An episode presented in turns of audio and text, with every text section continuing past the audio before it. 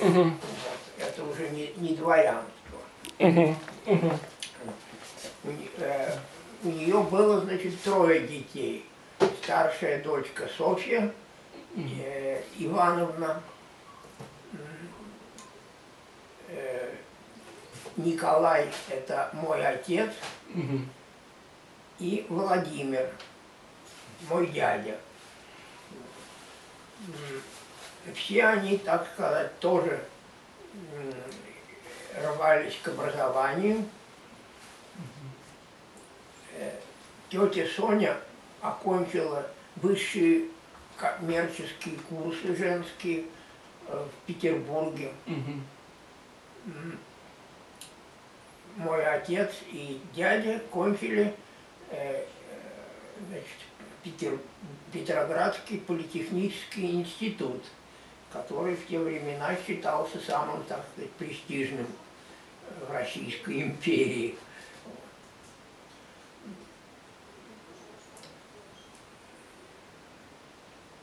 И э, отец мой э, кончал электрохимическое отделение, по-моему, оно называлось, а дядя геологическое. То есть э, никто из них по духовной части не пошел. Не пошел никто.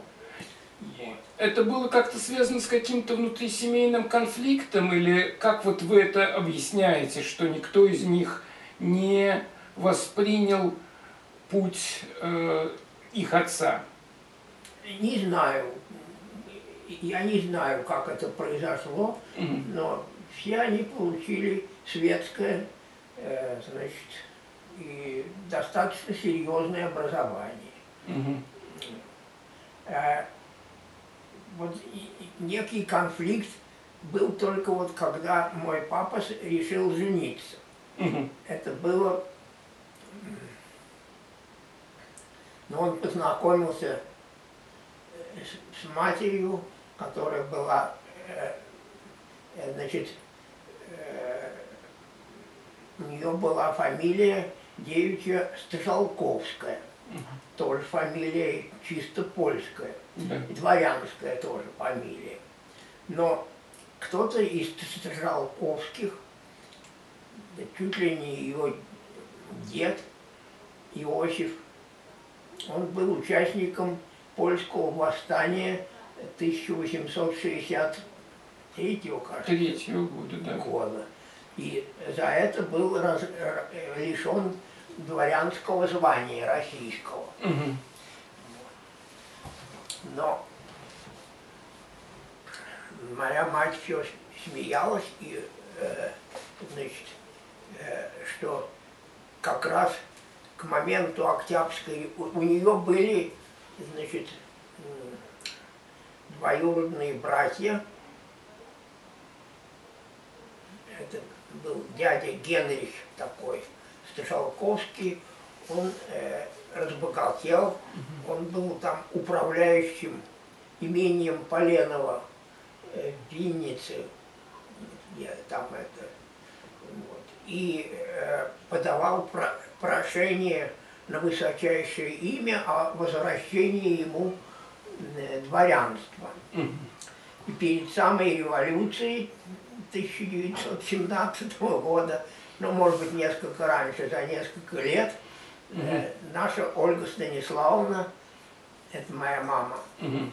э, Стрелковская, она тоже приобрела, значит, автоматически э, э, это самое звание дворянки. Мгм. Поэтому моя бабушка могла быть спокойна, ее сын женился на дворянке, точнее, ее сбылась мечта.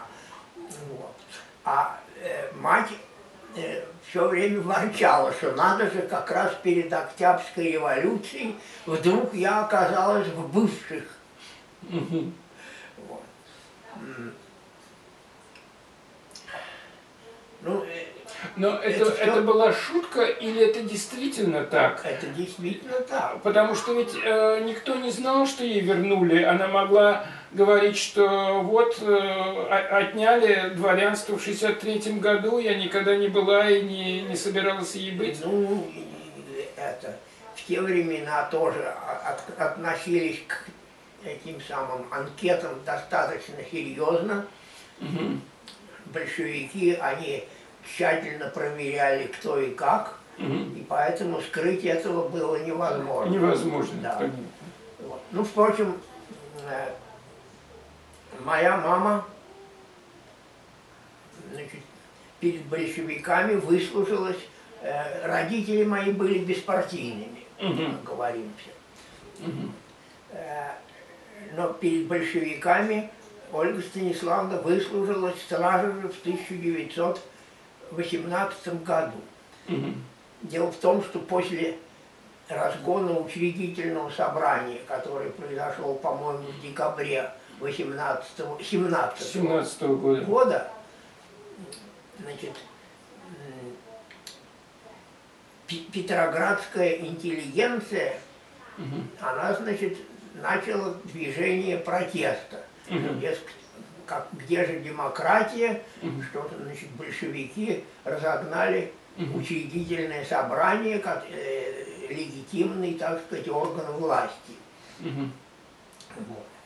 И в частности, российские преподаватели, э, пет- петроградские преподаватели, э, значит, э, э, союз э, работников просвещения, он было, э, хотел принять решение о всеобщей забастовке учителей. Мгм. Так наша Ольга Станиславовна, которая тогда уже окончив бестужевские женские курсы по специальности русский язык, филология, э, славянская филология, так, кажется, это называлось. Она преподавала русский язык и литературу, вот, и она тоже активно участвовала в этих самых дискуссиях. И, значит, э, очень стара... э, логично убеждала, что, дескать, вовсе не дело учителей заниматься политикой и вмешиваться в политические всякие значит, баталии, которые могут окончиться гражданской войной, что так и было. Э, А их дело, значит, обеспечить после революции э, хорошее образование э, молодежи и заниматься своим делом, а никаких забастовок не Не не устраивает. устраивать. Вот.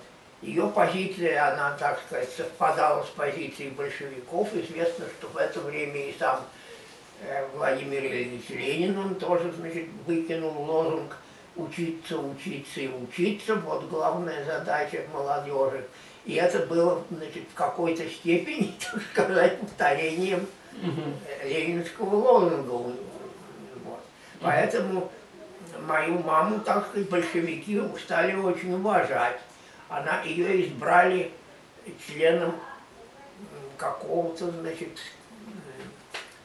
м, профсоюзного органа, значит, вот, высокого Учительского, да? учительского да, союза работников просвещения. У нее был значит, этот самый билет, э, э, книг удостоверения. Мгм.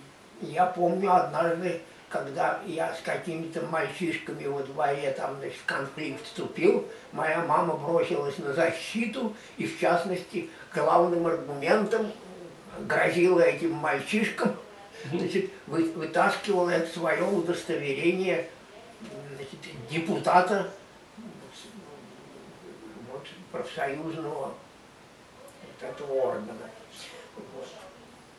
Значит, э, э, э, Стжалковская, это она Стжалковская была, но м, это по отцу, м, А как по это- дедушке. Да, извините, а как эта фамилия Стжалковская? Третья буква Ж, да? Третья буква «Р», Стр... а четвертая же. Стржалковская. Четыре согласных Да, буквы подряд. Стржалковская. Стжалковская, да. Да. Вот. Эм, Значит, вот э, ее отец, значит, м, Станислав Иосифович Стжалковский, мой дедушка, это единственный дедушка, с которым я лично был знаком, я значит, застал его в живых, он умер в 1930 или 1931 году. Он был э, акцизный чиновник, так называемый. И при советской власти, по-моему, продолжал этим же. То есть он фининспектор был. По этой части. Значит, в городе Старом Оскале. Старом Осколе, наверное, да? Да. Э, вот. Э, А э, его жена Александра, вот его отчество я не знаю, моя бабушка, я ее не видел уже, э, Ма- Максимова была, По-моему, да, ее фамилия, она была русская, дворянка тоже. Вот. Ну вот. Ну, э, мать, значит, э, ворчала все, что ей во всех анкетах приходилось писать, что она дворянка. Вот что в первые годы советской власти было, так сказать, Э, пятном некоторым Да, на да, понятно. биографии. Вот. Ну, э, А вот я хотел спросить, а ваш дедушка со стороны отца умер до революции, он не дожил? Нет, он дожил до революции. Более того, он дожил даже до моего рождения, и ему прислали фото, под мою фотографию. Так что, что мне, бабушка мне рассказывала, что она, что он э, э, видел мою фотографию, когда мне было около года. Он, по-моему, умер как раз в 1920 году. Поглядел на меня и умер. Вот. Э, Дело в том, что во время войны, значит, вот, э, дед вот этот, которого я не, не знал, я, я-то его не видел, м, значит, Иван Петрович Владаец, он э, был, значит, э, священником в таком селении Развадовка, Владавского уезда значит, в царстве польском, так называемом. Вот. И во время войны, когда немцы наступали, во время Первой войны, Да, ну, понятно. значит, им пришлось бежать. И они, так сказать, с обозом беженцев, значит, э, эвакуировались тогда на подводах на восток. И добрались до Белгорода. И в Белгороде там, значит, их приютили местные, значит, священники. Они, и дед мой там жил где-то ну, под их опекой на Белгородской, возле Белгородской церкви. И там же он и умер, и похоронен он в Белгороде Мгм. на кладбище был. А э, значит, ну, э, Софья Ивановна, моя тетя, она сопровождала э, бабушку вот, ну, во время этого самого отступления. А отец и дядя студенты политехнического института тогда были. Они организовали, ну, там был организован такой лечебно-питательный отряд. Мгм. Ну, короче говоря, они работали санитарами Мгм. э, военными. Значит, они были на фронте, попали, и там, значит, занимались вот такой подсобной деятельностью. Я, э, когда был мальчишкой, естественно, интересовался у отца, Мгм.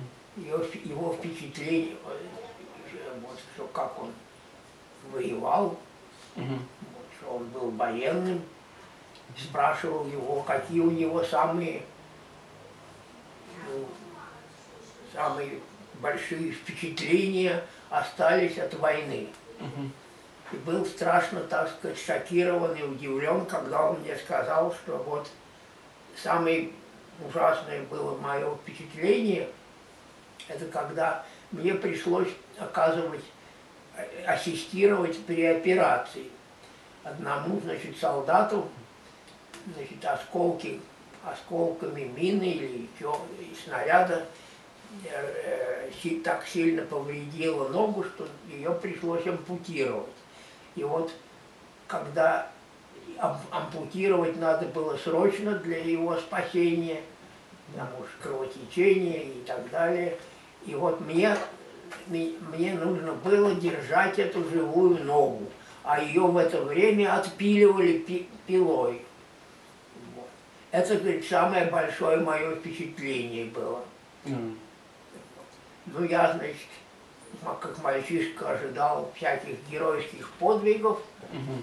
вот, но был страшно, так сказать, шокирован. Вот так, что, что мой папа, он значит, занимался таким делом, и самое большое вот у него э, переживание было связано вот с этой самой ногой, которую, живой ногой, которую приходилось держать, и она у него так в руках и осталась, а ее отпилили. Вот. И, э, они оба служили в одном и том же этом самом лечебно-питательном отряде. Угу. Мой дядя захватил с собой фотокамеру, тогда, значит, был у него кодек, он был фотолюбитель, угу. и снял много фотографий. Угу. И у него сохранилась куча этих фотографий вот до наших дней. И мой сын, который потом работал э, этой самой сейчас в журнале «Советский воин», тогда он назывался при советской власти, он показывал эти фотографии, фронтовые фотографии э, своим коллегам, ну, фото э, в отделе, вот, значит, как фотографов, вот, они, значит, восхищались, удивлялись, и потом, значит, э, многие из этих фотографий использовали и, и опубликовали вот в этом своем журнале «Советский воин». Там моему дяде, ему было уже тогда, по-моему, за 80 лет, и он неожиданно сделался заодно и фотокорреспондент. Да, уже прошедшей войны. Уже прошедшей войны. Угу. Вот. Ну, они, некоторые фотографии у меня есть, так что, в принципе, там mm можно что-то такое. Это, ну, колонны этих беженцев, э, спирали Бруно колючей проволоки mm на фронтах и так далее. Вот. Все на территории все той же Волыни. Угу. Тогда происходили главные боевые действия там же этот Брусиловский прорыв был, этот самый контрнаступление российское. Ну, после, э, не знаю, еще, по-моему, война была не окончена, но студентов отозвали значит, продолжать образование. И в 1916 году мой отец, значит, женился на э, Ольге Станиславовне, которая к этому времени уже окончила тоже бестужевские курсы. Э, а, э, значит, курсистки, они, кроме окончившие курсы, они еще для верности держали э, ну, государственные экзамены, так сказать, при Петербургском университете. Так что него, значит, был, чтобы получить, так сказать, диплом университетский, чтобы более высокая котировка так была. Я не знаю, каким образом связано вот это, почему я родился в Петергофе. Я родился в Петергофе. Мой отец, он э, по, э, по окончании, или может быть даже еще до окончания э, политехнического института познакомился с Ферсманом, известным академиком, э, ну, известным минералогом. Ферсман еще в 1912 году, по-моему, он перебрался из Москвы в Петербург. В 2012 году там было какое-то студенческое движение значит, со святыми упокой, когда Льва Толстого, православная церковь, она, значит, там, значит, предала анафеме или что-то в этом духе было, и запретила его хоронить по э, христианскому обычаю, вот. а студенты Московского, в частности, университета, где в то время э, работали Вернадский и Ферсман, э, они, значит, э, в знак протеста организовали демонстрацию. Вот, и, значит, ходили по улицам и пели со святыми упокой. Вот такая была странная демонстрация профессоров, которые поддерживали в этом начинании студентов, министр просвещения он, значит, уволил.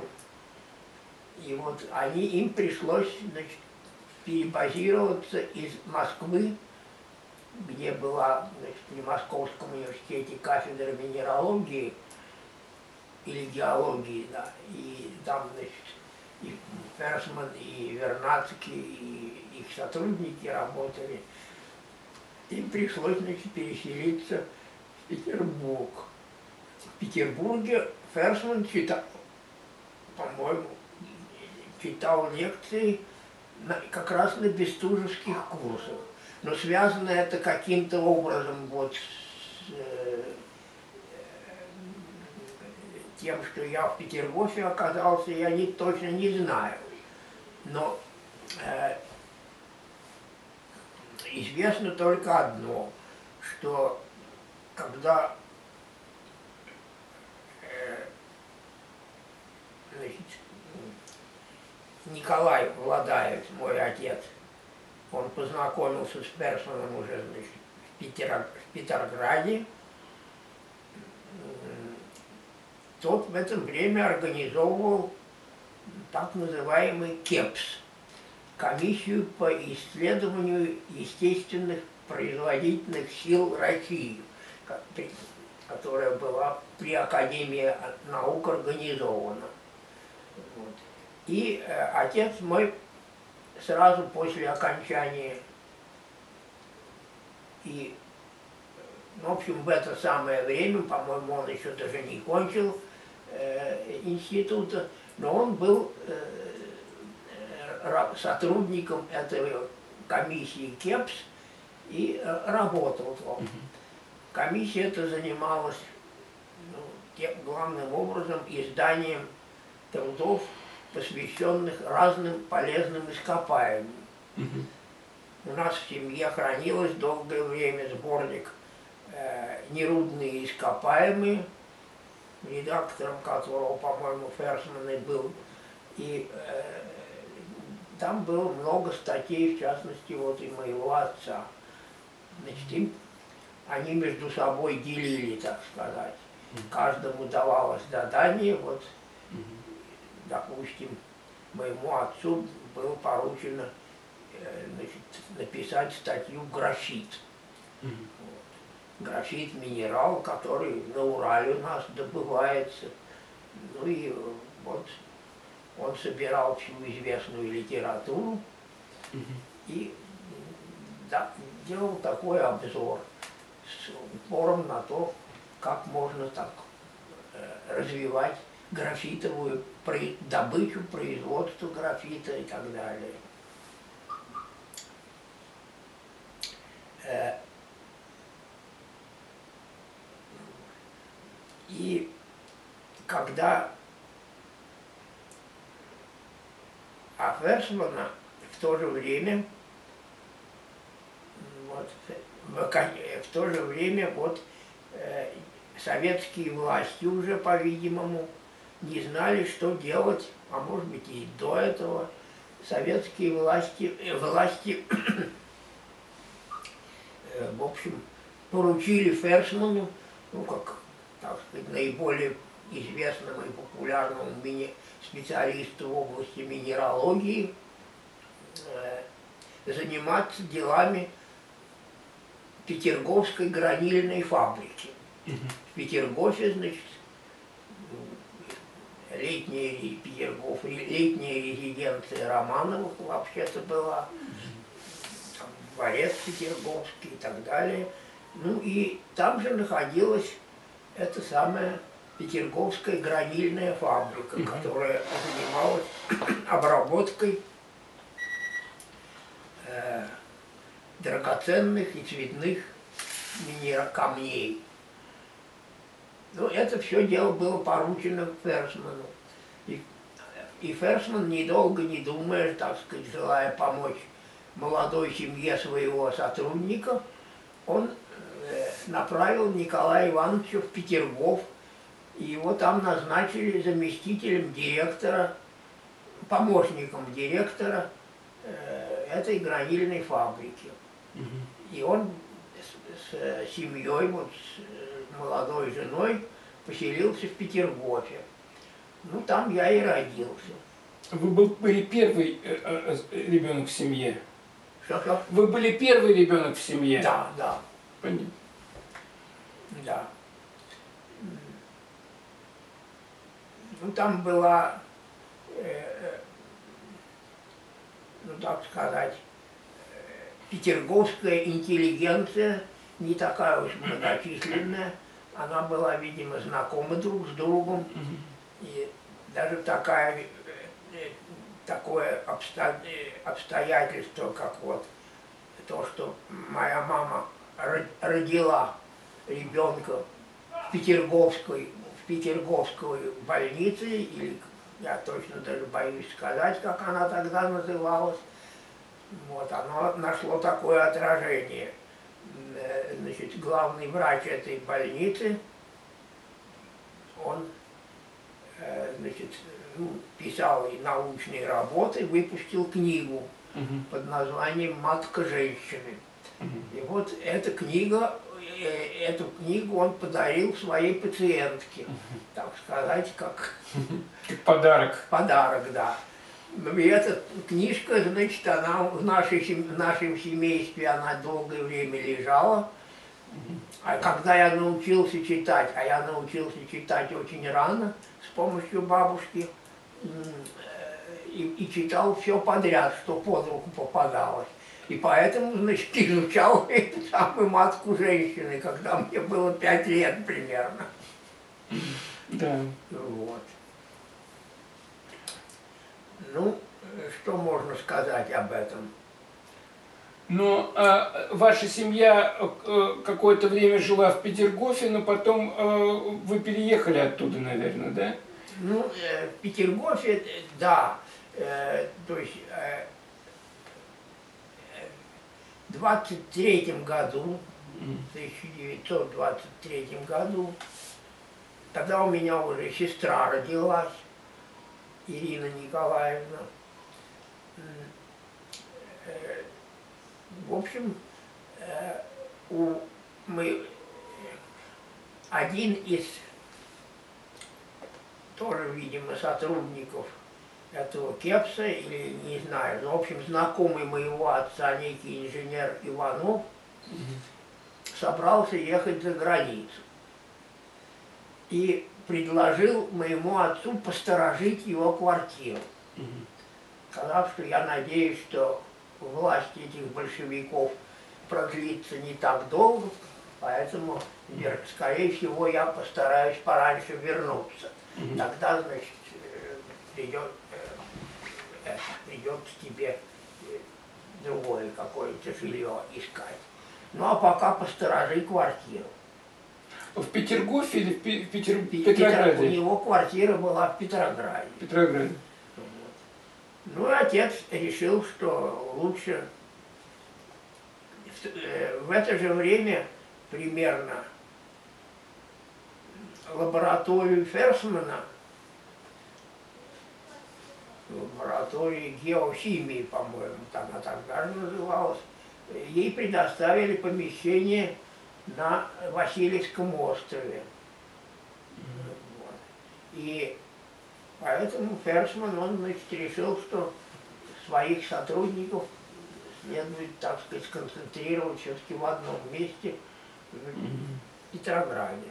Э, по воспоминаниям моих родителей, значит, э, все сотрудники вот этой лаборатории, она тогда вроде как организовывалась, вот первые годы послереволюционные, они э, на выходные дни часто навещали Петербург, потому что в Петергофе там моему отцу, как заместителю директора или там, помощнику директора, значит, полага, был выделен отдельный домик на фабричной канавке.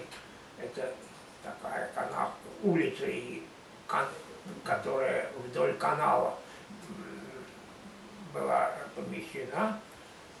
Там был дом с освещением электрическим, с отоплением, э, были дрова, и водопровод, в общем, все удобства, которых в Петрограде могло и не быть в то время. Была гражданская война и так далее. Ну, известно, что я относительно, отно, так сказать, э, очень хотя мне был один год в 21 году всего, но я э, отрицательно относился вот, к граждан, событиям гражданской войны. Дело в том, что в 21 году был Кронштадтский мятеж известный, и там, значит, очень серьезные сражения проходили на льду Финского залива, непосредственной близости от Петергофа. Ну, взрослые, они наблюдали за ходом сражения, там, значит, Петергофа, там все-таки несколько возвышенные места, и можно было смотреть в бинокль. Они видели, что там, значит, э, брошенные на подавление восстания красногвардейские части, они, значит, наступали по льду, там снарядами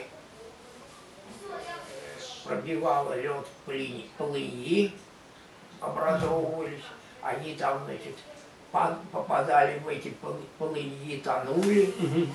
Вот. Угу. Ну, артиллерийская пальба это была, значит, над Петергофом все время. И я э, своей, значит, своей Люльки все еще тогда очень относился к этому отрицательно, ревел и, значит, выражал недовольство этими событиями.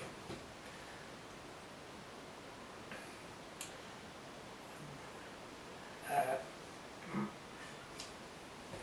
все сотрудники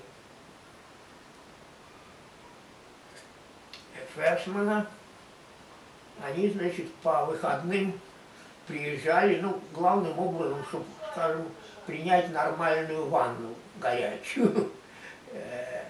Вот. Но заодно все-таки Петергоф, сходить, прогуляться по парку, посмотреть дворец. Моя мама все ворчала, что, говорит, мне страшно, да, э, тетя и бабушка, значит, угу. они, значит, из Белгорода переехали тоже к нам и жили тоже с нами в Петергофе. И, а мама ворчала, что, дескать, вот, мы были тогда молодые, тут приехали гости из Питера, угу. Мне хотелось тоже побыть в такой компании. А, а, а вот сына не с кем было оставить. Хорошо было бы оставить его Елене Ануфриевне, бабушке. Но бабушка сама одевала свое лучшее платье, пудрилась и, значит, тоже со всеми вместе отправлялась гулять по э, значит, петербургским паркам. Вот. А маме пришлось сидеть дома вот, с Игорем. Вот, и, значит, и воспитывать его. И отдохнуть было невозможно таким образом. А сколько было бабушке лет? Бабушка родила, по-моему, она в 60-м году родилась, кажется, с 1860 То есть получается, что ей было уже 60 в Ей было 20 уже 60 лет, да. ну, бы, да. Понятно. А мама родилась в 93 году, в 1893 году. Значит, ей было 27 лет. Да. да. Вот. Мгм. Ну и такого же возраста примерно были там, значит, и дамы и господа, которые значит, составляли коллектив вот лаборатории Фершмана. Да. Ей, конечно, было бы очень интересно. Мгм.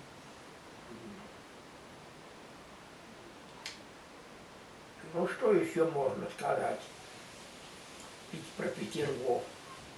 Про Петергоф, про Петергоф у меня, значит, главное воспоминание это козы. Тогда, это же 20-21 год, гражданская война еще только кончалась. Мгм. с продовольствием было плохо. В народе это так и называлось голодные годы. А чтобы ребят скормить, вот бы- было про единственное проверенное средство. Можно было э, приобрести коз, а сотрудникам этой гранильной фабрики, значит, которые имели, были выделены казенные дома, при них довольно большие участки там над оврагом были. И над этим оврагом можно было этих коз пасти. Меня- и там были две козы. Одну, по-моему, Машка звали, она была беленькая, а другая была ее звали Звездочка. Это, по-моему, я, я же ее и прозвал, кажется. Или для меня ее прозвали, потому что она была черная, а на лбу у нее, значит, белое пятно было такое. Понятно. Козьим молоком, значит, главным считалось, что нужно вспаивать детей.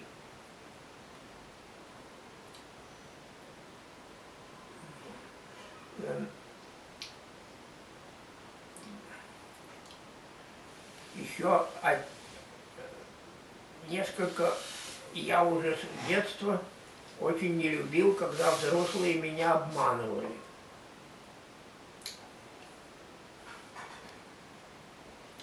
Ну вот я помню, однажды меня это, решили сфотографировать.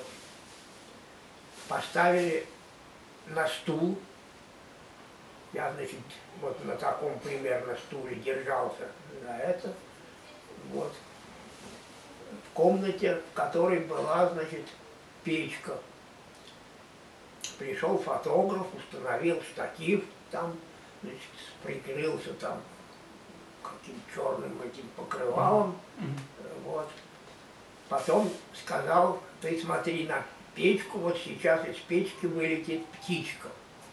Я, значит, удивился очень, хотя мне было тогда два года, по-моему, но я все-таки уже, значит, соображал, что обычно из печек птички не вылетают. Вот.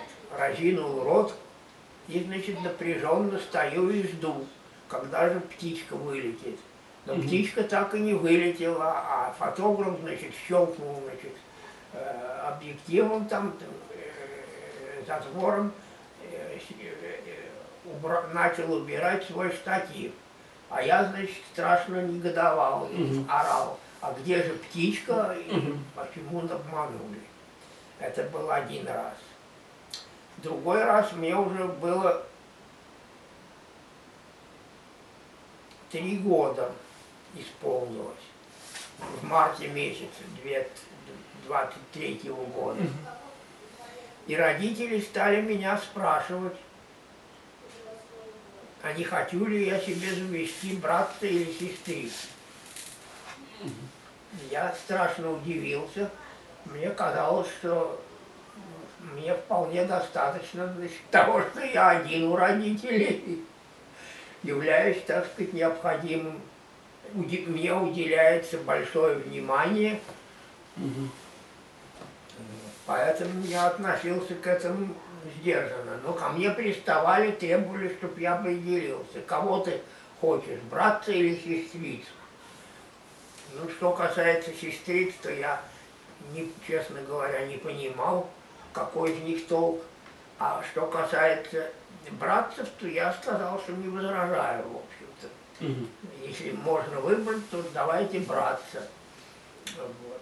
Дело в том, что наши соседи, у соседей, значит, у них тоже там был э, со- сотрудники этого же, той же гранильной фабрики, и там было несколько мальчиков, я уже забыл их точные имена. Мальчики были уже достаточно взрослые, в 23 году они уже в школу ходили, э, вот. А, но они, так сказать, мною не брезговали, со мной играли, Мгм. вот. У них были роскошные модели яхт, которых они пускали по этой самой фабричной канавке. Вот. Страху моих родителей и бабушки с тетей, которые меня не пускали к этой канавке, я все время рвался туда. Они боялись, что я туда там свалюсь, утону и так далее.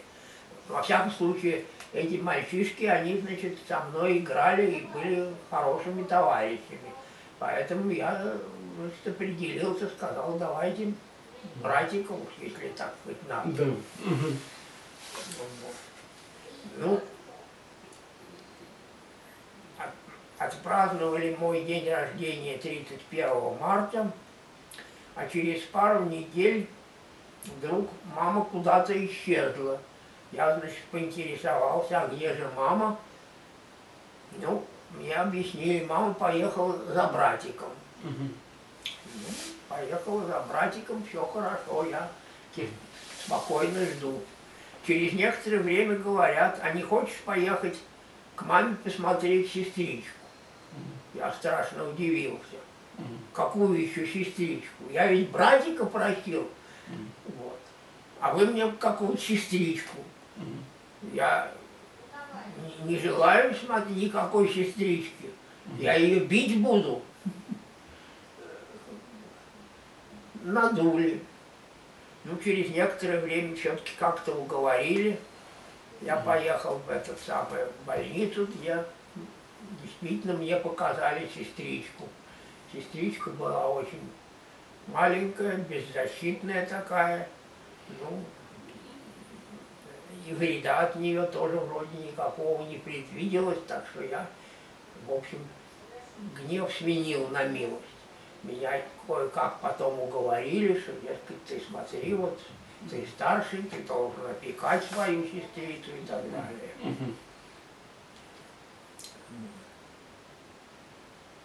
Вот. Ну и в том же 23 году мы переехали вот в эту квартиру на Большой Зелениной улице на Петроградской стороне. Мгм. э, э, в Петрограде. Этот инженер Иванов, по-видимому, так и застрял где-то за границей. Ну, он, наверное, и собирался это делать мои родители вот получили таким образом городскую прописку в Петрограде.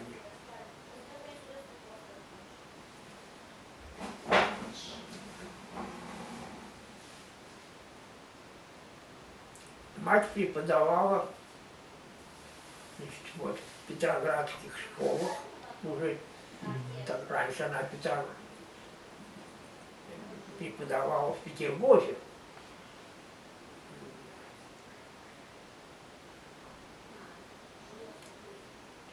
Но ее не делали лишенкой из-за того, что она вот вдруг... Нет, нет. Нет, то есть Нет, это нет. не сказывалось на... Нет, на- нет, нет, не сказывалось. Хотя она, значит, считала, что писала в анкетах, что происхождение из дворян, Мгм. никуда не денешься. Ну, впоследствии тут, значит, э, не мешало это не только ей. Ее двоюродный брат, по-моему, да, вот сын этого дяди Генриха, Который добивался восстановления в дворянстве, да? да, э, он сделался, он был, по-моему, заместителем председателя Ленинградского горсовета. Мгм. То есть, он, ну, он, наверное, был партийный человек, если он был... Вероятно, да.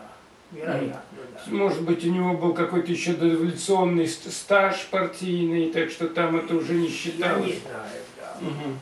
Ну, правда, вот из наиболее компрометирующих, так сказать, родственников, вот был родной брат моей мамы Владислав Станиславич Стажалковский, который, по-видимому, оказался в Белой армии и вместе с Белой армией, значит, э, уехал за из Крыма за границу. И, по-моему, там какие-то потомки Стажалковских в Болгарии объявились. Вот мне Маргарита Леонидовна не так давно говорила, вот, если тебе будут звонить из Болгарии мне, значит, то не пугайся, что там объявился кто-то из Стажал- Стажалковских, и они вот разыскивают родственников в России. Мгм. И вот значит, дозвонились сюда, в Бибере. Мгм. А этот самый Генрих Генрихович Стажалковский, ну, мы его, значит, так полушутя называли мэром, Мгм. хотя он был не совсем мэром, а заместителем, но он, значит, своим родственникам Стажалковским помогал. Когда мой двоюродный брат,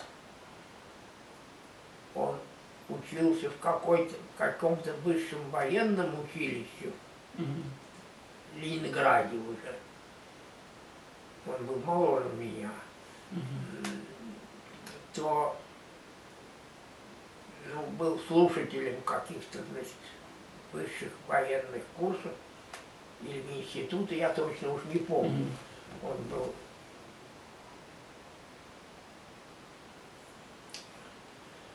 э, вот, потом связан с ракетами даже. И вот в Серпухове потом преподавал. Мгм. А э, тогда в Ленинграде, значит, у него, ему, значит, с общежитием было неважно, но вот этот самый Генрих Генрихович, так сказать, мэр, выхлопотал ему квартиру. Вот. И он, значит, там получил квартиру на набережной реки Карповки в таком хорошем доме. Я несколько раз, когда ездил в Ленинград в командировке, то останавливался у два кузена на квартире. Ну, и потом при, иногда э, нас в Москву навещал, приезжал. Понятно. Но мы еще до Москвы не добрались, как вы Но мы переехали до в Москву. Москвы не добрались. Но я сначала учился в 192 школе, где и мать моя тоже преподавала. На школа эта помещалась на Большом проспекте.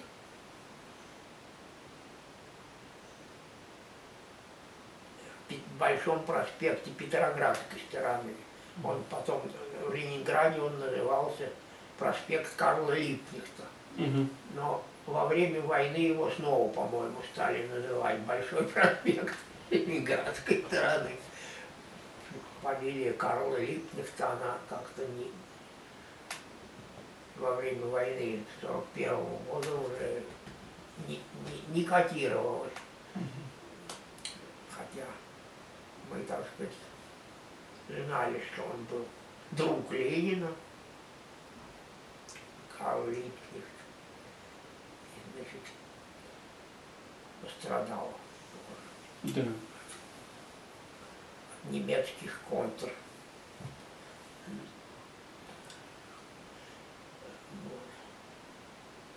Э, Моя сначала, значит, в 192 школе я учился, потом мать перешла в 75-ю школу, поскольку разошлась, так сказать, во мнениях с директором школы. Тогда в школах, значит, старались проводить реформы. У э, педагогов это, так сказать, э, такое мания, по-моему. До сих пор ведь стараются все реформировать школу, и да. время, значит, там страшные споры возникают. Вот все кричат, мы реформируем, реформируем, и, и, и не с места ничего. Но в те времена значит, увлекались очень, да еще, что там в те времена, еще во времена Грибоедовские, тот, по-моему, отмечал, какие-то были ланкастер, ланкастерские взаимные обучения. Были, Там, были. Это, по-моему, Фамусов еще, значит, э, так сказать, волновался по их поводу. Или, а может и Чацкий тоже даже, я уж не помню. Но, значит, что-то было такое. Вот. Так взаимные обучения, они и вот в 20-е годы э, 20 века тоже пользовались популярностью в педагогической среде. Вот, был такой бригадный метод м, распространен. Ну и разные разновидности его. Дневник Кости Рябцева, знаменитая книжка тогда была, по-моему, Огнев, кажется, такой писатель, ее выпустил, издал, где он значит, описывал все эти самые. Занятия проводились по так называемому Дальтон-плану. Мгм. Моей матери, которая воспитывалась на бестужевских курсах, так сказать, классиками российской педагогики, э, это все страшно не нравилось. И она, значит, выступала против этих всяких новшеств и поссорилась с директором. Сначала она ушла в другую школу, там с директором тоже не поладила по тому же самому вопросу. И вообще решила, значит, выйти из системы школ, э, школьного образования. И перешла значит, в какой-то отдел, в общем, ФЗУ Мгм. тогда. Тогда э, для того, чтобы поступить в ВУЗ, надо было, так сказать, пройти пролетарскую закалку, чтобы можно было писать в главе, что вот, значит, имеет, имеет производственный стаж рабочий, пролетарский Мгм. Чтобы получить пролетарское происхождение, нужно было окончить, и в то же время можно было пойти в ВУЗ, надо Мгм. было окончить хотя бы вот э, фабзауч, Мгм. фаб- ФЗУ, ну и желательно, значит, еще, как они тогда назывались, рабфак Да. рабфак. После рабфака тогда уже можно было имея пролетарский стаж, можно было поступать в вузы. А так просто после школы это не принимали.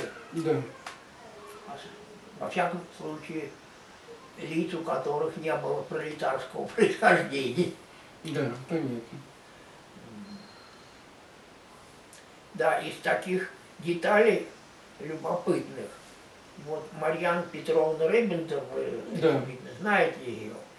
Вот, она как-то относится к моим религиозным воззрениям весьма негативно, Мгм.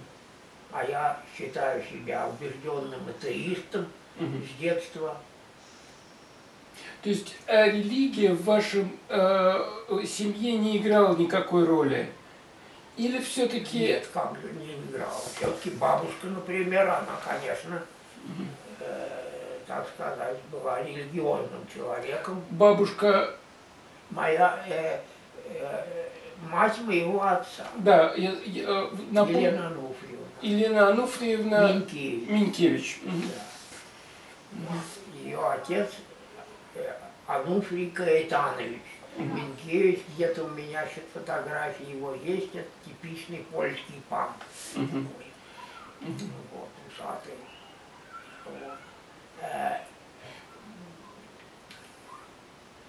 э, Ну, когда мама еще преподавала в этой 192 школе, я ее однажды подвел.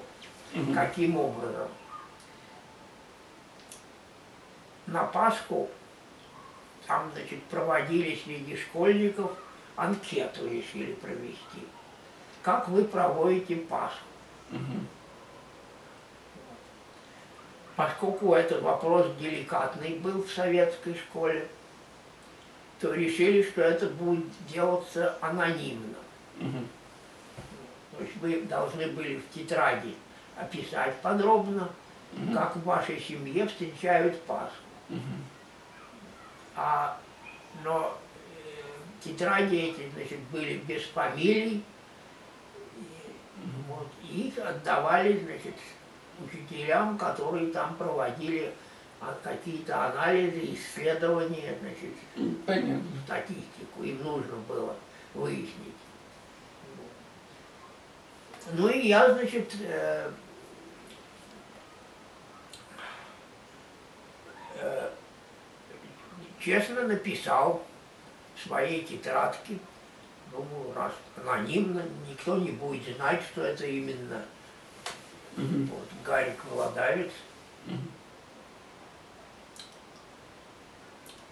что мы написал, что на Пасху мы ездим в Петергоф к бабушке. Дело в том, что э, бабушка и тетя Соня, они м, сняли квартиру все-таки в Петергофе. И Мгм. хотя часто приезжали в Петроград, Мгм. вот, иногда надолго даже, но э, вообще-то проживали в Петергофе, продолжали жить. И вот на- поэтому на Пасху мы ездим к бабушке в Петергоф. Вот. Э, Бабушка печет куличи, делает Пасху. Мы, ее, мы ходим кулич- с куличами и Пасхой. Мы ходим в церковь, где их э, э, освещают, принимаем участие в крестном ходе, там что-то такое заутреннее, еще что-то такое, все расписал. И даже сопроводил рисунками, как мы, значит, с этими самыми, с куличами и пасхами, всем семейством, значит, это. Ну и, значит, э, чувством исполненного долга, значит, вот, дома рассказал об этом, что вот, дескать, написал, э, мы писали такие э, сочинения, Мгм. вот что нам нужно было написать, как мы встречаем Пасху. И мать, по-моему, меня ругала тогда. Дескать, что ж ты такой глупый, все, все понаписал это самое. Я говорю, так я же не написал, что это и- и- тетради-то были анонимные, там не, не было написано ничего, что эта тетрадь принадлежит Гарику Владавцу, что семья Гарика Владавца значит, носит куличи и Пасху значит, церковь м, освещать.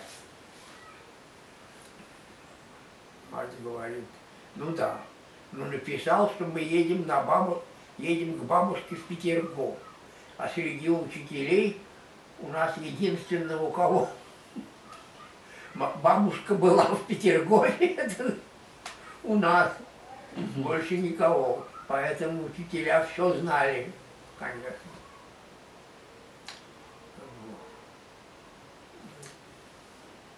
Ну что еще про петроградскую жизнь?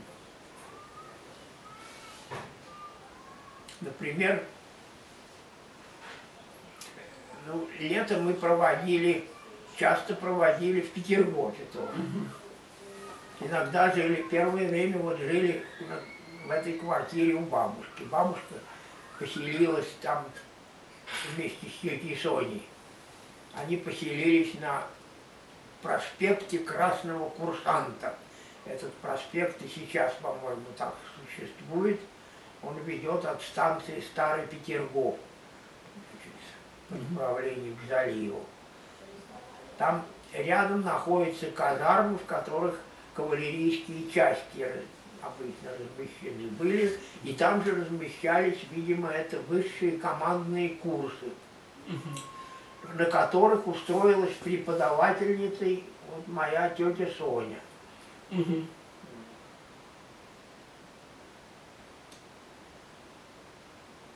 У тети Сони был- была неплохая личная библиотека.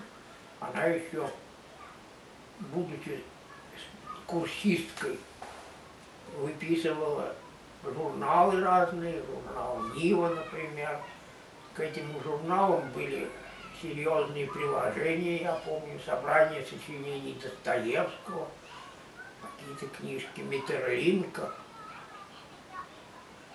Знаете, это автор Да-да.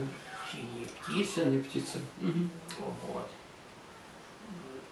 Ну, правда, заодно она там, значит, на полих занятиях тоже, значит, училась сама, повышала свою политическую квалификацию. У нее было и это самое, вопросы ленинизма Сталина. А я, э, значит, хорошую погоду, конечно, бегал, гулял значит, по английскому парку, которым, на котором выходил этот самый проспект Красного Курсанта. А когда плохая погода, то сидел дома и вот читал все, что под руку попад- попадется. Читать меня обучила бабушка еще, когда она приезжала в Петроград, мы выписывали вечернюю красную газету. И там вечерняя красная газета, там, значит, в основном описывались разные городские происшествия. Ну, например, там однажды утонул значит, пароходик «Буревестник», на тот самый, на котором мы переправлялись, мы из, э, из Петергофа в Петроград, мы как раз переселялись именно на этом пароходике. Я помню мою сестрицу, тогда она уже родилась, ее там в каюте первого класса держали. А вот это, извините, а я вот хотел уточнить, вот эта история с Пасхой и с сочинением о Пасхе, это в каком было классе? Сколько вам было лет? Мне было, наверное, год, ага, это был, наверное, третий или четвертый класс. Значит, это было мне лет уже 10, наверное, там. И вы так уже хорошо писали, такие сложные, в общем, описывали события. Ну, главным образом, да, ну, писал не так хорошо. В две линейки, наверное, все. Вот. Ну, вот, вот рисунками сопровождалось, это разрешалось, так сказать. Понятно. Да, это было примерно в 29-30 году. Но в 29 году я уже был, так сказать, политически достаточно подкованный и даже принимал активное участие в коллективизации. Ага. Скажите. Ну, правда, э, должен сказать, я немножко сбивчиво говорю. Нет, может нет, очень, все очень интересно, нет. Значит, я все-таки начну с того, как меня бабушка обучила чи- чтению. Но она читала, вот, была э, история, значит, с этим самым, э, с э, катастрофой, с этим пароходом «Буревестник», который, значит, там по каким-то причинам он не, неправильно пришвартовывался и, значит, получил пробоины и утонул. И там, значит, были жертвы, их там списки публиковали, потом ну, писали, интервьюировали там те, кто спасся, рассказывали, как это. Ну, знаете, как бывает этим журналистам, вот только хлебом не корми, только, значит, всякие такие случаи описывают. Вот это вот. Бабушка читала мне, так сказать, не навязывая особенно. Меня не заставляли читать. Да, понятно. Но э, там, значит, вот газета, она прочитала, в конце этих самых интересных всяких описаний писалось продо- продолжение в следующем номере. Приходил следующий номер, бабушки нету, а продолжение есть там. Ну и я пытался разбирать уже самостоятельно. Особенно пом- мне запомнилась была какая-то кошмарная история, как нашли какой-то труп без головы где-то на, в подвале на, на обводном канале. И там тоже рассусоливали это в нескольких номерах газет, это были продолжения. И там очень широковещательные такие заголовки о том, как потом голову нашли это где-то, потом э, значит, э, было что-то оживление мертвой головы. Но оказывается, оживление заключалось в том, что голову нельзя было опознать, она уже плохо сохранилась. Э, Вот. Э, Но для того, чтобы, значит, ей придать больше сходства с живым, живым человеком, там, значит, э, жидкий парафин расплавленный под кожу впрыскивали, оказывается. Вот эту процедуру тоже описывал. Хорошее чтение, занимательное чтение для... Мне тогда было, очевидно, года четыре. Вот. Четырехлетнего ребенка. Но я, значит, с интересом, значит, все это пытался читать и, значит, э, усвоил, что чтение – это занятие продуктивное, что можно с его помощью получить такую информацию, которую другими способами получить нельзя. Ну, вот э, мой правнук Витя, он так не считает. Он считает, что в наш век интернета и телевидения информацию можно получать массой разных способов. Поэтому нет, Он прямо так формулирует, что что вот э, э, информацию можно получать э, э, э, другими способами, или это немножко ваше так? это моя, конечно, может быть интерпретация, но вполне возможно, что он и так говорит, он по-разному Мгм. бывает. Во всяком случае, когда мне вот при- привезли этот компьютер здоровенный, вы видели? Видел, видел, да. Это примерно вот такая же штука, какая-то на стене висит. Мгм. Ну и там к ней отдельные эти самые беспроводные комплектующие. Вот. То выяснилось, что я с такими компьютерами не умею обращаться просто. Ну Мгм. как так получилось, что в последнее время вот я мало, значит, вообще следил за развитием компьютерной техники и отстал от жизни безнадежно. И Витя взялся меня обучать было. Так Мгм. получилось, что, значит, родители его все заняты Мгм. разными делами, им не до меня. Мгм. Вот, Ну, у они- него получилось? и, ну, кое-что да. Правда, он, э, значит, с увлечением принялся обучать меня играм Мгм. на этом, а я играм компьютерным, кроме шахмат, никогда ими, значит, не интересовался особенно в шахматы я с компьютером в свое время играл, у меня были самые гика. И пособие по этим самым шахматам. Да. Ну, давайте вернемся, вернемся к газетам, к чтению. Да-да, И- к газетам к чтению.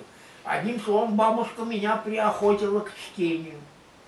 И Мгм. когда я ездил, был в Петергофе, плохую погоду, я читал все, что под руку попадалось, и очень, значит, любил э, теткину библиотеку смотреть. А в ней вот были, например, вот, э, труды товарища Сталина.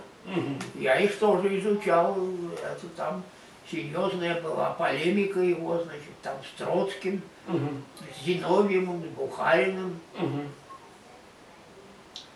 Читал газету, газеты. Вот. Отец мой предпочитал выписывать правду. Он похваливал при мне э, из тогдашних советских деятелей 20-х годов Николая Ивановича Бухарина. Ну, не только потому, что он его тезка был, Мгм. вот. Но Бухарина тогда избрали после разных скандалов действительные члены Академии наук. И он в Академии наук присутствовал на общих собраниях, вот, ходил там значит, по этим академическим учреждениям. И, значит, э, что наш Николай Иванович, он очень ценил, что, так сказать, вот человек Академии наук не пренебрегает. Вот. Если э, читал, полемика там была, ну, это в, год- в годах там 25-м, 26-м, между Троцким, ну и Бухариным и Зиновьевым главным Мгм. образом. Да-да. И я, так сказать, э, читал вот мы эти самые выступления этих сторон, и мне нравились вот э, выступления Бухарина, в частности, тоже. Мгм. Я почему-то считал, что Бухарин будет главным, так сказать, у нас Мгм. после того, как э, контрреволюционные идеи Троцкого будут окончательно заплачены. Мгм.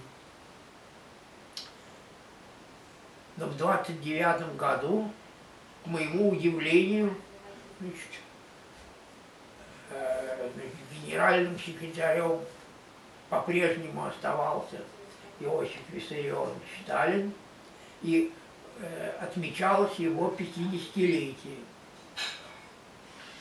Моя тетушка, кстати, она на полном серьезе относилась вот к изучению трудов Сталина и напоминала, вспоминала мне, что ее какая-то подруга, еще когда она была курсисткой, то рассказывала, что вот на Кавказе где-то там Мгм. чуть не в Белицкой семинарии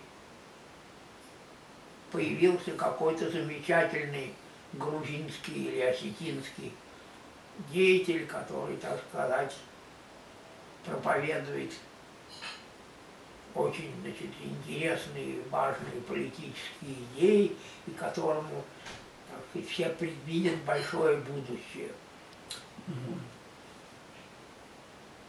И она считала, что это именно речь идет, по-видимому, речь шла о Сталине, хотя его тогда, может, и плохо знали. А в 29 году э, торжественно отмечали его юбилей, ему 50 лет, по-моему, стукнуло тогда. Мгм. Но одновременно, значит, тогда вот происходила коллективизация. А в 29 году летом мы проводили лето на родине у мамы, в Старом Москале. Не в Старом Москале, точнее.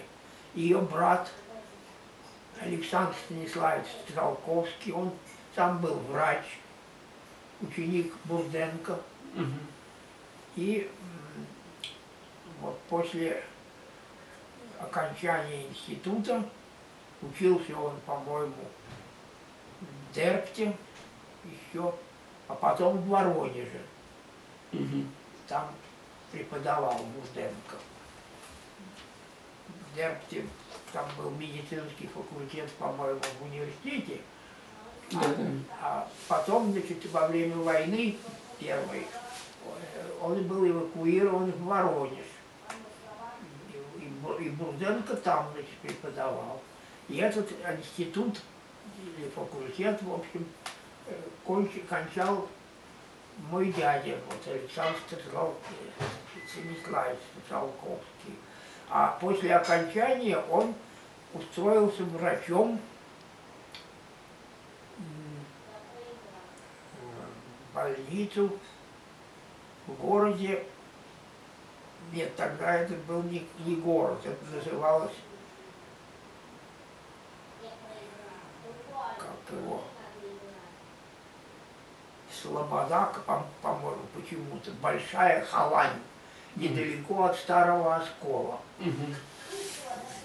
И вот в этой Слободе Большая Халань мы проводили лето, прям в семействе у дяди. У него был дом, или он снимал дом, возможно, это бывший Поповский дом, э, возле церкви прямо. И там церковь была, возле церкви была и базарная площадь, и так сказать, центр этой слободы. Ну и там в это время шли горячие дискуссии, проходила коллективизация, она проходила, так сказать, добровольно-принудительно. Вот, ну, акценты там на разные слова были. Вот. И там неожиданно я принял активное участие в самом процессе коллективизации. Дело в том, что там на, на какой-то, на каких-то развалинах, я не знаю, по каким-то причинам, какой-то магазин там, в общем, был в разваленном состоянии. И там валялась куча всяких книжечек. Но я подбирал, подобрал книжечку под названием «Курица и яйцо». Это была популярная книжка, где рассказывалось, так сказать, о биологии, э, значит, вот, это кур. Вот. Ну, агитационного характера, что, дескать, вот как на, что куры очень, так сказать, перспективный вид вот, птицы, Понятно. что их нужно, значит, умело растить на птицефабриках, что, дескать, э, вот, коллективных хозяйствах это хорошо можно организовать. Вот. Заодно подробно, так сказать, физиология вот, размножения там описывалась. Вот. Ну, я, значит, все это читал подряд, усваивал. Вот.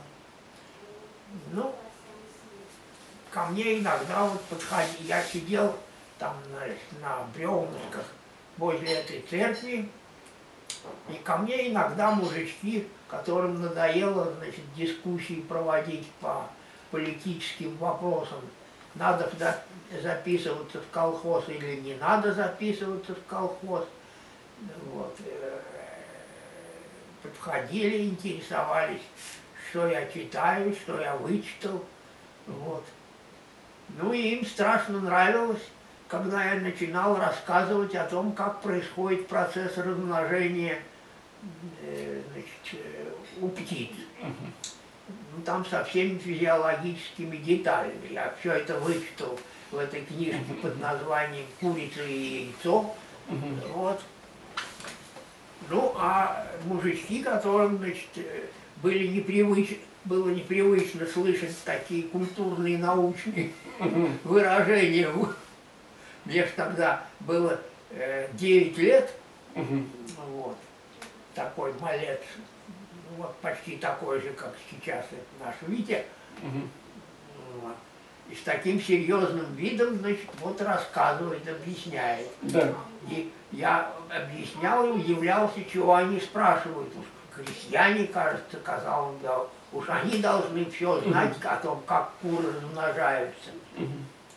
А они, значит, все спрашивали, э, как же это происходит.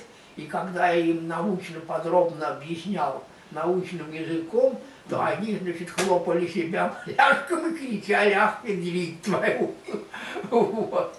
Ну и заодно э, передавали из уст в уста, что вот, дескать, такой вундеркинд появился, который вот, Все знает. такие лекции читает о размножении у кур и э, проповедует о том, как, как создавать птицефабрики в коллективных хозяйствах.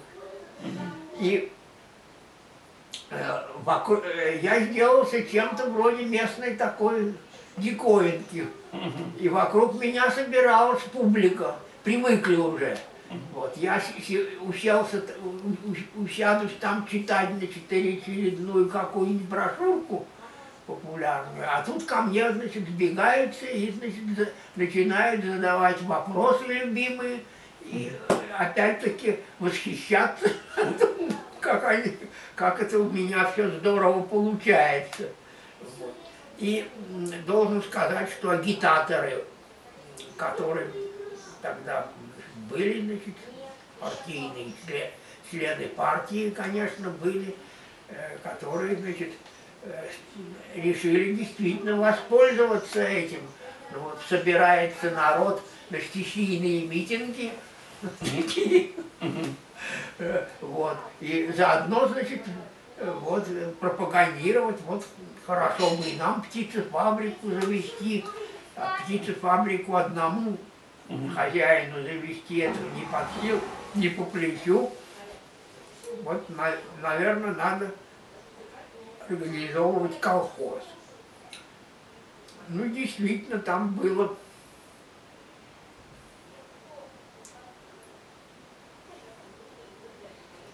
там э, к концу лета, я помню, 29-го того же года, там, значит, были и противники коллективизации, и сторонники коллективизации. И между ними отношения были очень, так сказать, напряженные. Начались пожары, друг друга жгли. Я прикрою только дверь, там Витя громко разговаривает. Так что Да, пожары. э, я был, так сказать, свидетелем этой классовой борьбы в самом натуральном виде.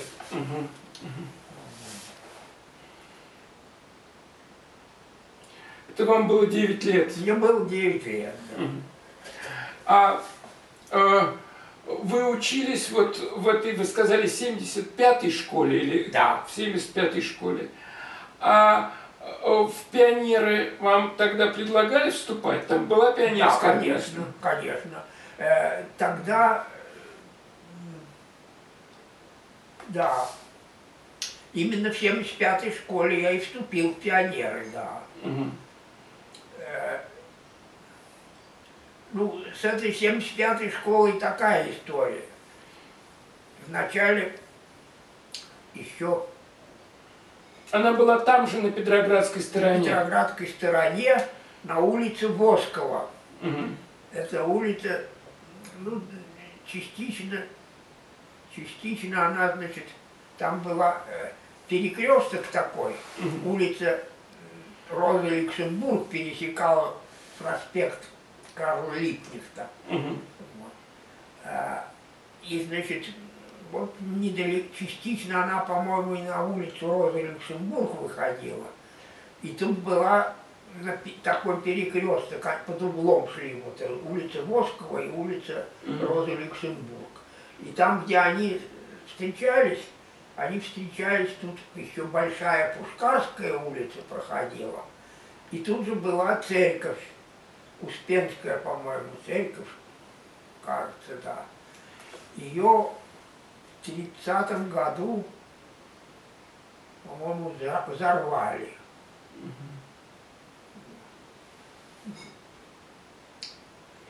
А, ну вот я ходил в эту школу.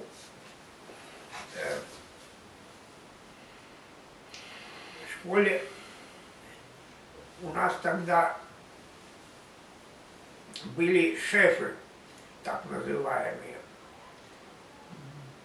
И шефом нашей школы был, была полиграфическая фабрика «Светоч», которая выпускала в основном тетради ученические, по-моему. Но при школе была организована мастерская, типография такая, учебная. Там был маленький печатный, маленькая печатная машина, забыл уж, как они назывались тогда, даже две, по-моему, машины разных видов.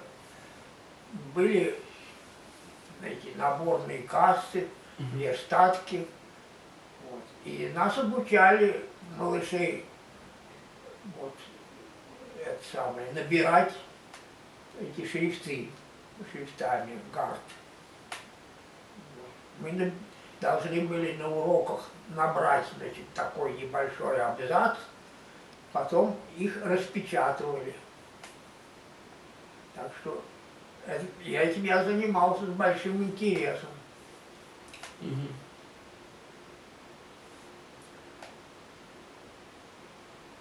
Потом так получилось, что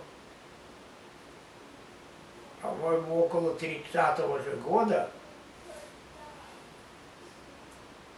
эту школу 75-ю объединили со 194-й школой, которая находилась как раз на углу, на перекрестке проспекта Карла Литнихта и Розы, улицы Розы Люксембург. Это была одна школа, их объединили просто. И тогда, кроме, ну, Светоч продолжал оставаться шефом угу. этой объединенной школы. А кроме того, эта школа, к этой школе в шефы при, при, у нее появился еще новый шеф. Это институт прикладной химии который на Ватном острове и сейчас существует, с которым я потом много имел всяких дел.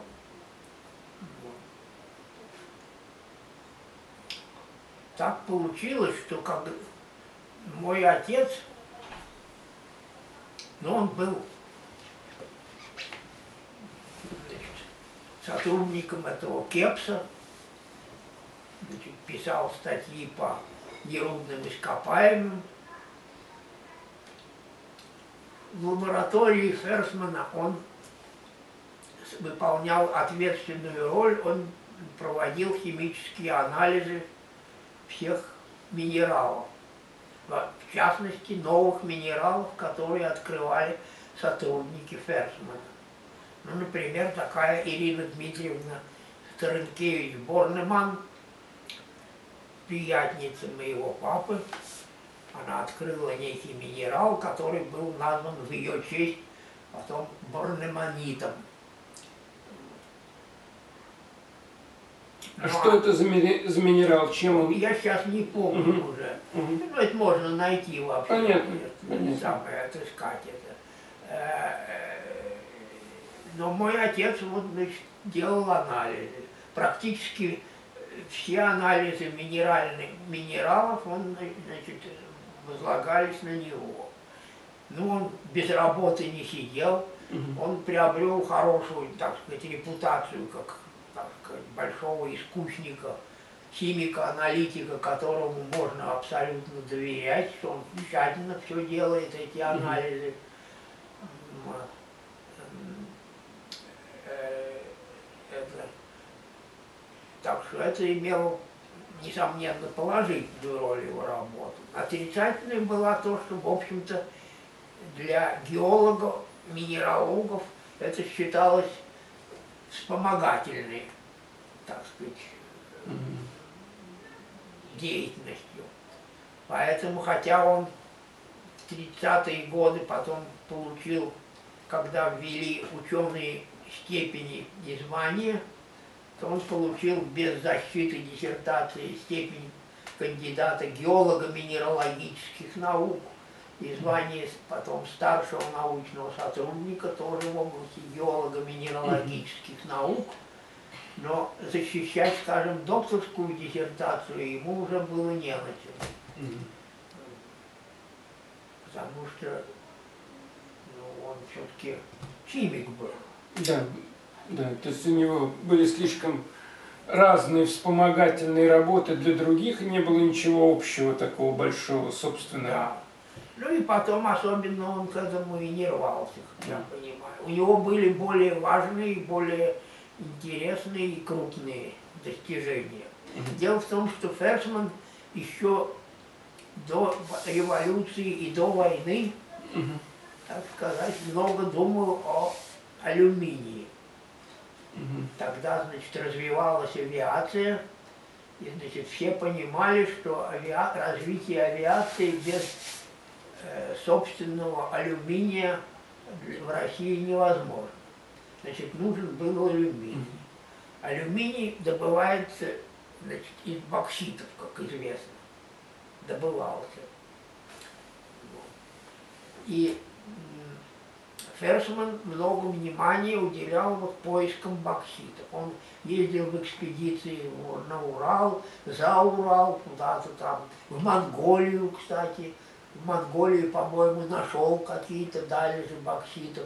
И на мон, э, монгольскими бокситами, э, по-моему, и наши э, предприятия цветной металлургии пользовались.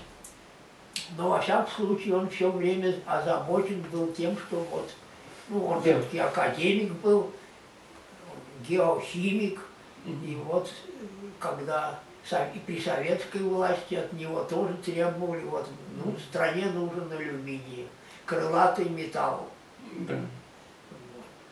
Ему, моему отцу говорил, что он, дескать, попробуй, так сказать, заняться тоже алюминием.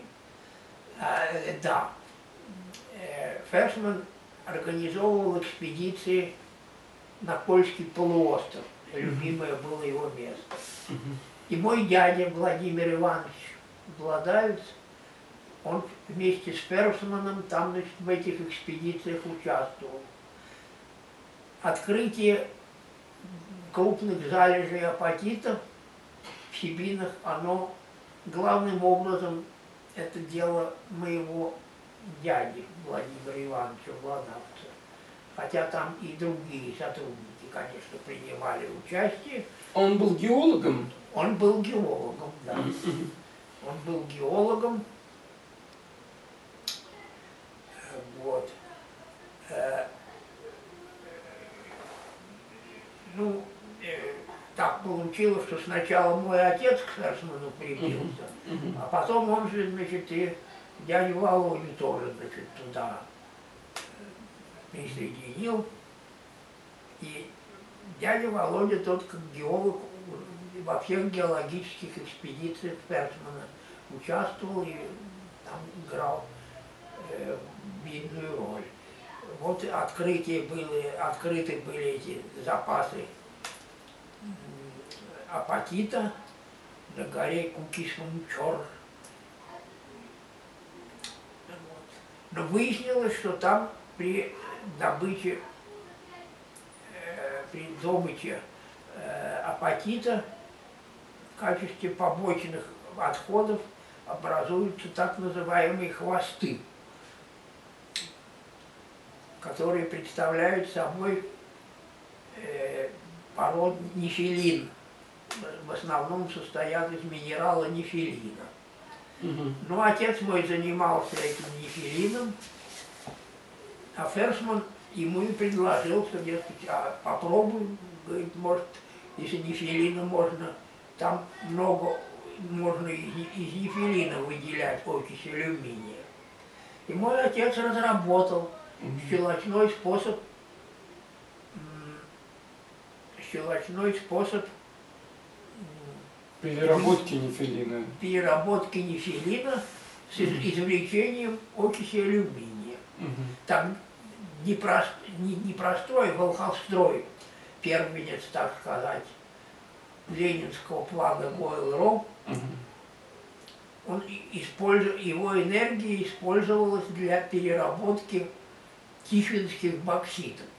В районе Тихвина, Мгм. это рядом там все, Да. вот, э, там был первый вот алюминиевый комбинат выстроен. Но боксита-то там мало было, в общем-то. Его единственное было месторождение на весь Советский Союз, и мало. А, Но именно там, в этом самом поселке Пикалево, которое еще несколько лет тому назад что-то по телевизору там были всякие значит, шумы. Да, недавно было, да. Да-да, скандалы там были пикулевские. Вот. Но в свое время, значит, э, Николай Иванович значит, разработал этот способ, который сначала в лабораторных масштабах, значит, он в этой лаборатории геохимии Академии наук проводился. Потом, значит, когда убедились, что действительно можно окись алюминия выделять, отец опубликовал, тогда это как-то можно было, подал заявку на изобретение, но в те времена как-то он получил отказ и по молодости, по неопытности не стал, так сказать, э, опровер- э, писать возражение.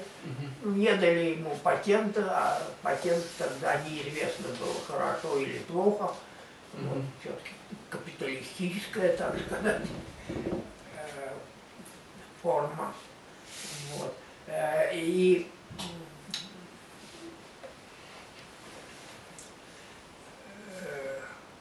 одновременно послал статью в газету какая-то новая техника или что-то в этом духе. И она была опубликована, вот, по-моему, в 29 или в 30 году, что, дескать, вот про- опыты, проведенные нами в лаборатории геохимии Академии наук, показали, что э, при выделении, использовании нефилина для получения окиси алюминия, следовательно, металлического алюминия, отходов не будет, потому что одновременно можно будет выделять там щелочи, вот, а, и получать и э, остаток минеральный, который использовать в качестве портланд-цемента. Поэтому одновременно можно будет, можно будет создать химический комбинат, который будет производить, перерабатывая эти самые нефилиновые хвосты, Мгм. отходы от выделения апатита, Мгм. апатит – фосфорное удобрение, э, э, э, можно получать будет сразу три важных продукта. Щелочи, э, сода, сода поташ, цемент и окись алюминия. И этот проект был так сказать, очень вызвал большой интерес. Стали его проверять в полузаводском масштабе уже. В этом самом институте прикладной химии, который Ленинграде был на этом ватном острове. Там была установка опытная, большие эти самые вращающиеся печи, где нужно было эти хвосты спекать с известью. Это первая стадия, нужно было спекать их. Вот. Потом этот самый спек нужно было экстрагировать там таких сгустителях Дорра, по-моему. Ну, в общем, там извлекали эти щелы, э, извлекали э, алюминаты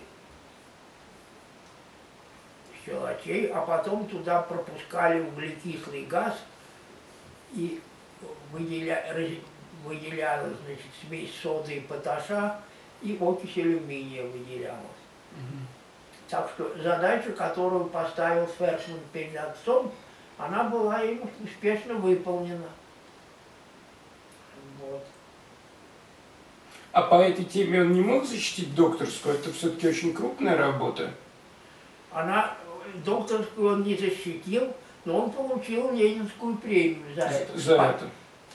Впоследствии. Но, правда, в этой работе тогда ей очень заинтересовался Израиль Львович Талмуд. Вот, он работал в тресте «Апатит», который курировал эту работу тоже. Угу. Это была уже такая организация,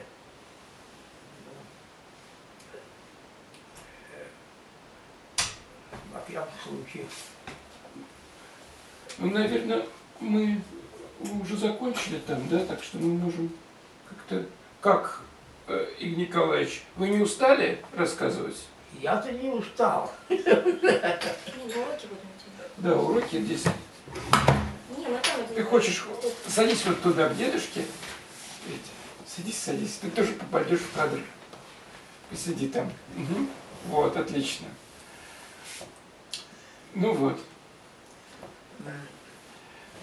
Да, Э, так вот, э, он, э, так сказать, большую организационную работу в основном проводил. Он сразу уверовал в этот способ.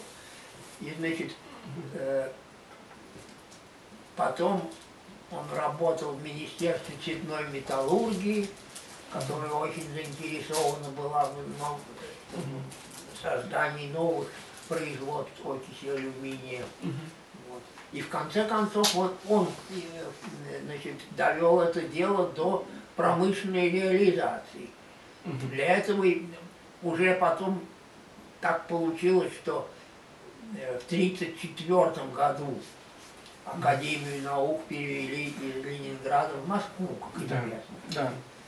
Ну и наше семейство, значит, ну там был разговор, шу- шумные разговоры, ехать, не ехать.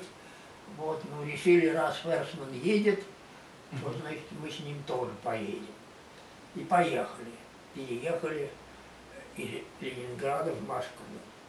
Кстати, и э, Израиль Львович Талмуд тоже переезд переселился, хотя ему пришлось, кажется, из этого самого треста апатит, тот, по-моему, остался в Ленинграде уволиться, но он в Министерство цветной металлургии, значит, перешел. И в конце концов он, значит, сделался директором этого Пиколевского завода, комбината химического, который занимался, вот, э, э, реализовал этот метод. И когда все, значит, очень были довольны, мой отец, он входил тогда в состав какого-то научного совета при этом комбинате, вот, и он, значит, принимал участие, так сказать, навещал туда, ездил на заседание. Но он был научный сотрудник, он не был членом партии, ваш отец. Мой отец не был Не был членом членом партии, он Мгм. был беспартийным. Да, вы говорили в начале, э, вы это упоминали. Понятно. Вот. Но, э, э, значит, за эту, э, за эту Работу. работу э, был полу- получили Ленинскую премию вот и Талмуд, и Владаец, Мгм. и еще ряд других сотрудников, в частности ГИБХа. Мгм. Вот. А Ферсман? Что? А Ферсман? Ферсман, это было уже в 57 по-моему, году. Уже его не было в живых, Ферсман. Ферсман умер в 45-м. Мгм. Понятно, понятно. Вот. Э, А тут вот тут такая, значит, оригинальная история получилась, что в первом варианте, когда выставили кандидатуры Мгм. на. Ленинскую премию, Мгм. Володавца не было.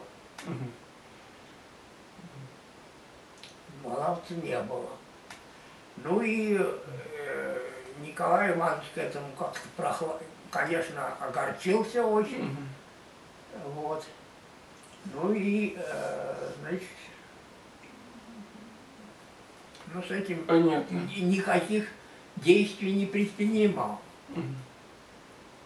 А я тогда, это был 57 год, мне уже было 37 лет. У меня у самого уже была кандидатская степень. Я уже аспирантуру кончил.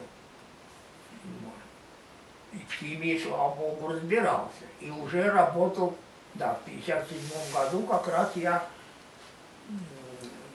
по-моему, именно в это время вот и перешел на работу непосредственно к Петру Александровичу Рейбендеру в Академию наук тоже. И я нахально, значит, напис... в комитет по ленинским премиям написал письмо, что, дескать, братцы, вы немножко, значит, это самое, преувеличиваете роль э,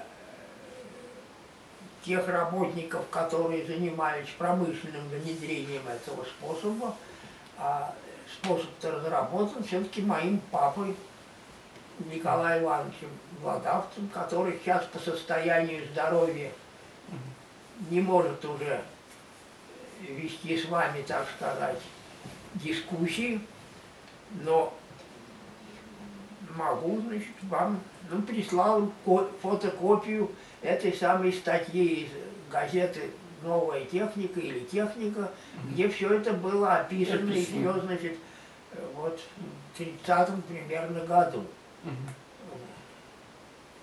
Ну, э, может быть, там и ничего и, э, э, из этого бы и не вышло, но в это время заместителем, вице-президентом в это время, по-моему, был, как же его, Кузьма, Академии наук. Академии наук, да, был Власов.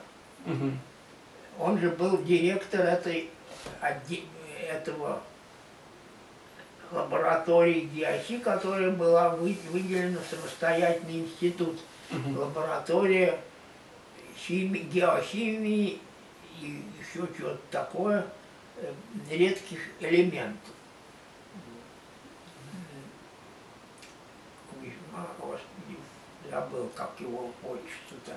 Но он был вице-президентом или во всяком случае занимал какую-то крупную должность в президиуме. И он, э, значит, принял, э, естественно, поскольку речь шла о его сотруднике, он спохватился и действительно помог. Я от комитета по ленинским премиям я получил письмо, где меня благодарили за присылку материалов, которые ранее почему-то не были известны. Им. Вот. Фамилия владелец там, значит, была установлена, и действительно мой папа получил Мгм. Да. э, Ленинскую премию. Ну, больше, чем через четверть века после изобретения. Да, да. Конечно, промышленное внедрение, оно, конечно, очень много занимало Конечно. времени, плюс к тому время какое-то, чтобы общество осознало, насколько это удачно, успешная программа.